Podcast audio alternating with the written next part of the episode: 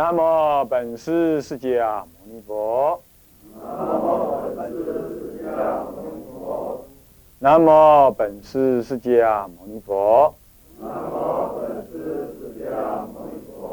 南无本师释迦牟尼佛。无上甚深微妙法。百千万劫难遭遇。我今见闻得受持。我今见闻得受持愿解如来真实义。啊，各位法师、各位同学、各位电视机前面的居士大德啊，大家好。啊，放掌。我们现在呢，继续啊啊上一课。所谓讲到呢，天台宗创立当中呢，啊分丙二，所谓佛法教理之背景，我们呢略提了佛法教理背景的啊部分呢，提到了这个南北朝了。那么呢，上一节课提到是属于南北朝啊，是记着北方十六国以及东晋这种分裂。尤其是北方十六国这种大纷争啊时代大乱的那个时代所延续下来的，所以我们要讨论南北朝的时的的的的佛教特质呢，基本上也不能够离开它前一代的因缘。我们回忆一下前一代所谓的南北朝跟东晋时代啊，东晋是一个清谈很盛，以格义为主的佛教。所谓的格义啊，也就是说。拿着儒儒家，尤其是道家，道家老庄思想、概念、语言跟智慧，智慧智智智智，以文字的字哈，慧就是那个呃汇编的汇哈，智慧那个智慧来描述佛教的道理。你比如说，他以无为来描述涅盘，无为怎么会跟涅盘有关？那个无为无为不是涅盘啊，他以无来描述空以虚。来描述空，空不叫虚啊，空是就缘起意义上讲的。那这他他就拿那个这道家讲虚是什么？是虚是虚无缥缈不可定的一个一个本体哎，这个不一样。他拿那个来描述，那又拿什么呢？你比如说拿羽化啦、成仙啦来来来描述佛的成道。那这个也是怪怪，是吧？啊，比如说拿儒家的五常，五常啊，那个父子的那个五常，人伦的那个五常啊，君臣这一类的，呃，这个这个这个呃，这个五常啊，这个礼义啊，啊，仁，你什么那个礼义仁智信是不是还是什么的？啊，来描述什么？来描述我们的五戒，唉。这到民国以来，竟然也有这种观念啊！那提倡儒家的人呢，也把那个五戒拿来跟五常的对比。这个呢，就是巧遇是有一点好处了，可是根本就是风马牛不相干嘛。五戒目的为解脱，五常立场在人人为立场，这个差得很远啊，是吧？两个还差得很远。像这样子，这就是格义，懂吗？懂我意思吧？借用外典。来理解佛法，啊，可是理解的又有点问题，这就是整个东晋时代就这么这么搞，南方都这么搞的呀。南方所有怎么了解般若呢？一分分八家，呃，分三三大派，七家三派，三派里里头有七家，众说纷纭，都是用这种道家老庄思想在解释佛门最高的般若。这个观念到东晋。就是被道安大师所喝，可是呢，还没有形成大的效果。道安大师的弟子谁呀？慧远大师，哦，他就不一样了。他呢，真正接触到了谁？接触到鸠摩罗什了。哎，十六国时代后期，也就前秦之后的后秦，后秦也就是姚秦，就是姚兴啊。姚兴他建国号为秦这个秦国呢？这位这位大德啊，呃，这个这个福齐福齐呃，这个这个姚秦呢，他好要佛法。十六国，等一下我们会真正的介绍。十六国当中呢，这个石勒的后赵，再来前秦，再来后秦，啊，都是什么样？都是对佛法很怎么样？很拥护的，啊，比如说，啊，都是对佛法很拥护的。那 这几个，呃。还有北凉，对，有四个国家，十六国当中有四个国家，啊，这个后赵、前秦、后秦，还有北凉，这四个国家对佛法非常拥护。虽然在十六国当中很纷乱，他还很拥护。那么呢，这个鸠摩罗什进来之后，他正确的运翻译了什么呢？佛教的经典。最有意义的是，他创造了很多新名词。他创造了很多新名词，而这些新名词重新给他定义，哦，这就不一样喽。以前中国人在了解佛法，没有一个新的，没有一个专有的名词来理解它，那人家就不能思考，是不是啊？你没有符号嘛，就不能思考，思考透过符号。那现在不一样了，现在是西域来的一位大德。他对中国的语文化也很清晰。他在他在那个北凉啊，给那个那个谁呀，给那吕光啊，一抓抓了十六年，十六年呢，拜托，可以从小学读到大学的，还有剩，对不对？他差不多把中国文化全部搞定。据说他还讨了中国太太，这个好像不太对，只能说是中国太太跑进他房间里头去睡觉这样，大概是这样。而他能吞针呢？他表示他没有破戒，但是又历史上好像是认为他有破戒，不管他了。反正总而言之，他对中国文化很清楚，他跟中国人交往很密切，包括女人，应该某种程度包括女人，也交往了很密切。所以他对中国的男人跟女人也了解的很清晰。所以他对中国文化既然都这么清楚，而且是实际生活中的清楚的话，好了。当他要解释佛法的时候，他就能够用中国人所能理解的方式，然后运用专业的佛教名词来解释它。这下子不得了了，他就真正的创造了属于佛教的专有名词，而又中国人能够理解的了。这件事情可妙了。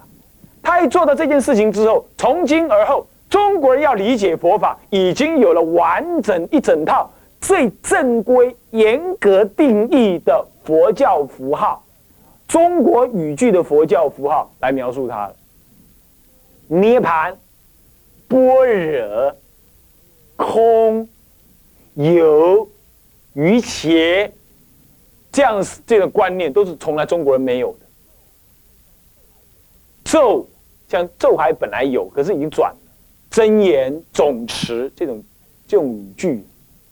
开始出现，他真正的把佛教本什么呀本位化，而这个动作要做这要做这个动作的不是鸠摩罗什是谁呢？道安大师。真正把它做成的，是鸠摩罗什，可是想做的是道安大师。道安大师实在有够厉害，厉害到什么程度？你知道吗？当吕光把鸠摩罗什抓在北凉一带。不让他走的时候呢，鸠摩罗什已经在那个地方听到了道安大师的大名。吕光就是福前秦苻坚的，嗯，的的部下，的部下。那么前秦苻坚就是抓道安大师的人，所以他们是同一时代而没有见面的两个人。然后呢？鸠摩罗什一听到他的大大名之后，你知道吗？朝东方拜，朝东方拜，然后说啊，那是东方的圣人，我没有见到他，真可惜。鸠摩罗什是何等人物啊！啊，他的修为，他的那个博学，是何等的不可思议啊！结果呢，他对道安大师是竟然。号称他东方圣人，表示他当时有没有留学？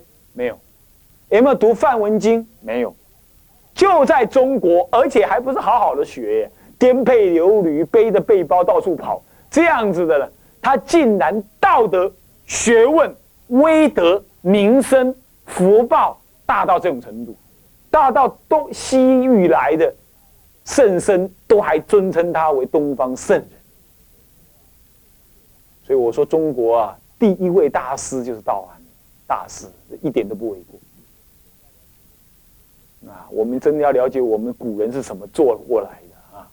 不要憨憨的，中国佛教一点都不了解，这不行。好，那么呢，等到鸠摩罗什来了之后，哦，慧远大师、道安大师的弟子，没有佛图澄呐。还是要有道安大师，虽然道安大师是佛图澄的弟子。呃，中国初佛教初期有三个圣人，哪三个呢？佛图澄，外国来的佛图澄，活了一百二十将近二十岁，啊。那么第二位道安大师，第三位慧远大师。慧远大师接在道安大师后面，去跟。这个这个这个这个呃，鸠摩罗什呢，请问佛法，也把中国的对般若的认知重新再开显。而鸠摩罗什门下的弟子当中，有一位叫做深瑞，比瑞山的瑞，深瑞，深瑞大师就是道安大师的大弟子的主要弟子，后来竟然成为什么？成为鸠摩罗什门下三千学士当中的四圣人。四圣号称关中四圣，关中四圣呢？我背看看，深瑞、道生，还有啊慧慧慈还是谁？反正就是有四位。四位当中，一位最当然倒是最有关系的，就是深深瑞。哦，对，还深造，还有一位深造，那位早夭的深造，三十一岁就死，就往生了，就就就往生。后来往生到韩国去。韩国去，往生韩国去啊！据说生在那个啊，那个那个那个什么，那个元晓大师之前啊，元晓大师的师傅就是他啊。人家后来拿那个造论给他看，他就说这我写的，就这么讲。所以深造大师，深造深瑞，还有一个慧瑞，是不是？还是谁？然后再加上一个道生，这当中深造跟道生两个最特殊。道生就是南朝人了，已经是南朝人了。他是什么特殊法呢？他是道安大师的再传弟子。你看道安大师多伟大！你看看，他是又是道安大师的再传学生，然后又跟什么？又跟鸠摩罗什学。而而这个这个深瑞呀，是道安大师的学生。那关中四圣，也就鸠摩罗什的四个重要学生当中，他的学生跟徒。他的学生跟再传学生就占了两位，道安大师的学生跟再传学生占两位，而恰恰好这两位呢，又是关中四圣当中最有成就的两位。你看，所以说道安没有道安大师啊，就没有鸠摩罗什大师的佛法的弘扬。道安大师简直是占有决定重要的地位，我还会仔细讲他。然后后来传到了鸠摩罗什，鸠摩罗什一传完之后是谁了？是道安，呃呃，跟呃慧远大师同同期的，同期啊，慧远大师跟他同期。一传完之后，中国真正的把格义佛教翻转过来了，进入南北朝佛教。所以南北朝佛教基本上格义佛教已经在翻转。宋齐梁陈在宋朝跟齐朝啊这两朝啊的。格义佛教还有味道，可是到了梁朝跟隋朝啊，也就是谁的时代了？谁的时代了？谁？智者大师嘛，智者大师时代了，怎么样？怎么讲？就再再也没有所谓格义，所以智者大师总算活在一个非格义，而且已经经过鸠摩罗什大整顿。的一个时代底下，一个时代底下，哎，讲到整顿这两个字，还有一个整顿也是智者大师之后之前已经完成，也就道安大师的僧团整顿、僧制整顿、戒律整顿，也是道安大师建立。所以道安大师建立了中国僧团制度，而鸠摩罗什整顿了中国人对于佛法究竟义的理解。他两个人整顿两件事情，所以鸠摩罗什把格义佛教的这种错误理解整顿掉了。道恩大师把中国人混散、散乱而没有统一的教团制度统一起来了。那么智者大师在这两个整顿完之后，又经过了一百年左右。经过两百年左右，中国人在这两个整顿之后，又经过两百年的酝酿。那个时候，涅盘中、三论中大兴，智大师出现。智大出现的时候，不只是涅盘中，不只是三论中，社论中、地论中、华严中也出现。所以当时的华严中、地论中，还有瑜伽师地派的社论中，还有般若系统的三论中，还有讲。大制度论的四论中，全部兴盛起来。智大是政治在那种环境底下，怎么样？卓然的把中国的所有佛教，当时所有佛教思想整顿，大小显密全呃大小大小呃呃，那么空有两两套了，全部整顿起来。就这样进入到智者大师时代。这样了解吗？这样了解吗？这就是所谓的啊啊啊啊这个佛法教理之背景，大体上是这样。那么我这只是鸟瞰的讲解了哈，我现在就要仔细的来说，呃，魏晋南北朝的佛教史的一个大概，我们呢取几个重点说就可以。现在呢，嗯，讲义就丁一大师时代以前之佛教鸟瞰。呃，以时代之分区分歧与佛法发展之大动脉为主，分成啊主要的几科，分成呢主要的五科，也就是东汉一科，三国时代一科，啊，再来呢，呃，这个西晋一科，再来东晋及南北朝一科。一二三四，嗯，啊，东汉一科，这样六科了，分成六科。东汉一科，那么就是几一东汉以来的佛教，再来三国的佛教两科，再来第二科哈，几二第二科，三国的佛教，几三是东晋的佛教，几四呃几三西晋的佛教，几几四西晋的呃呃几四西晋的佛教。东晋的佛教，己午南北朝佛教啊，还是五科，我数错了，五科啊，己午是这个南北朝的佛教。那么我们现在讲己一东汉佛教，东汉佛教呢，我们又分三大科来谈它，啊，四大科分四大科来谈它。第一科传来的年代，到底佛教在东汉是怎么传进来的？有三种，有有五好多好多种说法，我们取三种。当中有两种呢，是被一般的历史学家所接受的。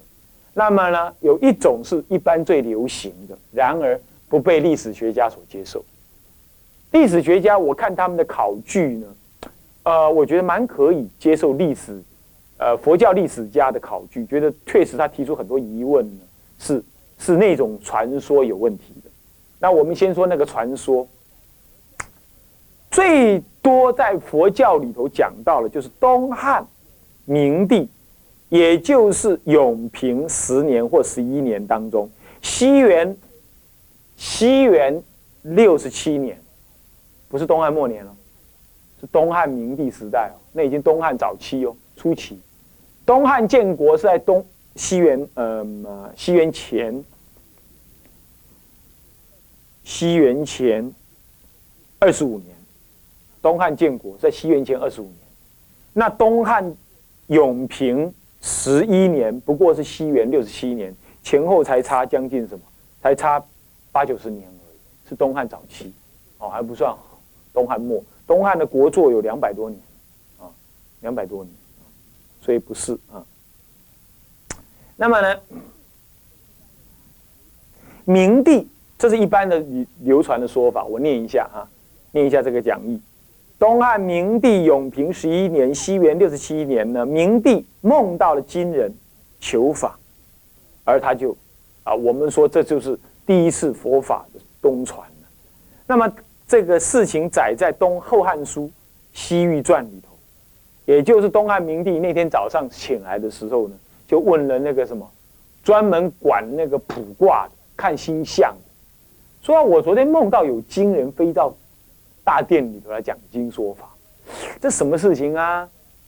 那么呢，这位这位大德啊，你所忘记，他就说啊，在周朝的时候就已经有什么有记载了哦，说经过呢几百年之后啊，呃，就会有这个西方有圣人出，经过几百年之后啊，就会来到我国啊，啊，弘扬圣教啊。算一算，刚好是这个时候啊！国王圣明啊，陛下圣明啊，这个圣人要来教您了，我还就听很爽。这样啊，那叫我们赶快去取经啊！就这样呢，他就派了什么呢？派了这个，因听说有个叫做蔡英这个人，是不是那个是念音呢？忘了查，一个心字边，一个音乐的音，是不是念作音？我们再查一下啊。这个人呢，啊，去查嘛，怎么去干嘛呢？去干嘛呢？呃，去西域呢，呃，求取取经。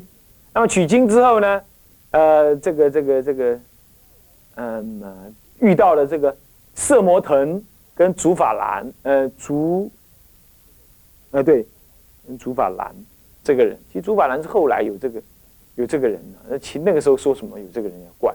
那么呢，干嘛呢？请莫请到什么呢？请到了洛阳，当时的国都洛阳，建了白马寺。白马寺我倒是去过。那么呢，白马有确实有白马寺。那么呢，怎么来？翻译所谓的四十二章经啊，是这么事情啊，讲是这么讲啊。不过呢，有疑，有很多种疑。所以说我只告诉你说，这个说法上面呢不太正确。那么到底是什么是正确的呢？经过历史的考据啊，有两个说法是绝对可信。注意听啊，中国有佛教，确实有记录，更早。他就是东汉的元寿元年，也就西元前二年。西元前二年，这个《三国志》的魏志卷第三十引了一个魏略《西域传》的记事当中讲到。讲到说啊，这个东汉哀帝的元寿元年呢，有一个博士弟子，名字叫景如，接受大肉氏，那个肉就月字边了。王史叫伊存，伊伊朗的伊呀，存就存在的存，口授浮屠经。那么这个魏书的释老志。解释那个老子的这个字，就评论说：“闻此，闻于此土啊，未及自信。”他说啊，当时啊，佛图就佛陀啊，佛图经已经被人家听说了，已经在流传，名字已经有了。不过呢，要说信嘛，恐怕还没有教徒。还没有出家人，这样懂意思吧？是这么样子的，这真实有记录，而且是博士弟子哦。什么叫博士弟子呢？就是五经博士。东汉汉朝有立五经博士，你们知不知道？有立那个博士。那么立这五经博士专门怎么样？专门是国家研究机构，来依着这个儒家为主，百家为辅，来制定什么呢？依于这种儒家思想为主的典章制度，那么这要由那个做学问的人去做，这叫博士，懂吗？后来我们这里称呼博士 doctor，翻译成 doctor，doctor 翻译成博士也从这样来，从这样来，啊，那么 他是一个知识分子，结果接受了国家的客人，是大肉氏的王室。王的使臣叫伊存，这个人，他呢嘴巴教他，没有带经来，可是嘴他跟他讲佛图经，他记不下来。这是在西元前二年，换句话说，在耶稣出生之前呢，在耶稣出生之前，中国就已经有佛法了，只是怎么样，没有弘扬，这样懂吧？在历史上考据，这样清楚了吧？啊，这个这个这个这个关键年代要记得哦，这是佛教的常识，要记。第三种说法是楚王英，这是东汉哀帝的一个重地，哀帝还是这重地，也就是在永楚王英的信佛。那个释老智说啊。说这个这个这个这个，呃，哦，那个不是哀帝了，永平是明帝，说错了。这个哀帝的时候啊，只有经在听说而已，没有人信。可是，一到了楚王英时代啊，楚王英是什么呢？永平年间，换句话说，跟我们所说的永平十年呢。取经这件事情啊，年代是相合的。他在永平八年记得这件事情。注意哦，这是真实中国人信仰佛教喽。从西元前二年只听到佛经，到西元后六十七年、六十五年，等一下我会讲六十五年，有人信仰佛教，而且是皇家贵族信仰佛教。这样来讲起来。前后不过几年了，六十七年而已，就已经有人信，而且是王族所信。很显然，当时依纯在听佛图经的时候呢，在听佛图经的时候，显然佛教已经被听闻很久，可考虑。你想想看，美国被弘扬佛法哈。将近一百年前的事，而美国真正有人信仰佛教，在资讯那么发达的情况底下，要经过一百将近一百年之后，才有人大信佛教。而且美国现在信佛教，都还老百姓信的，还不是皇家贵族信的。那么当时资讯不发达，听到佛经。皇家贵族听佛经，到了皇家贵族信仰佛法，中间只隔了六十几年。显然，在六十几年之前，佛法不晓得已经在中国流传多久。照这样推的话，对不对？按照比例来算的话，你就这样了解啦，这样就了解了。那么，我们讲这段史实，这是记载在这个《后汉书》。卷四十二里头讲到，东汉明帝，我们刚刚讲东汉明帝永平啊，东汉明帝的一亩地，一亩地是什么意思？是不知道？爸爸讨好多个老婆，不同的爸爸的妈的的的老婆，也是我不同的妈，不是直接生我的那个妈，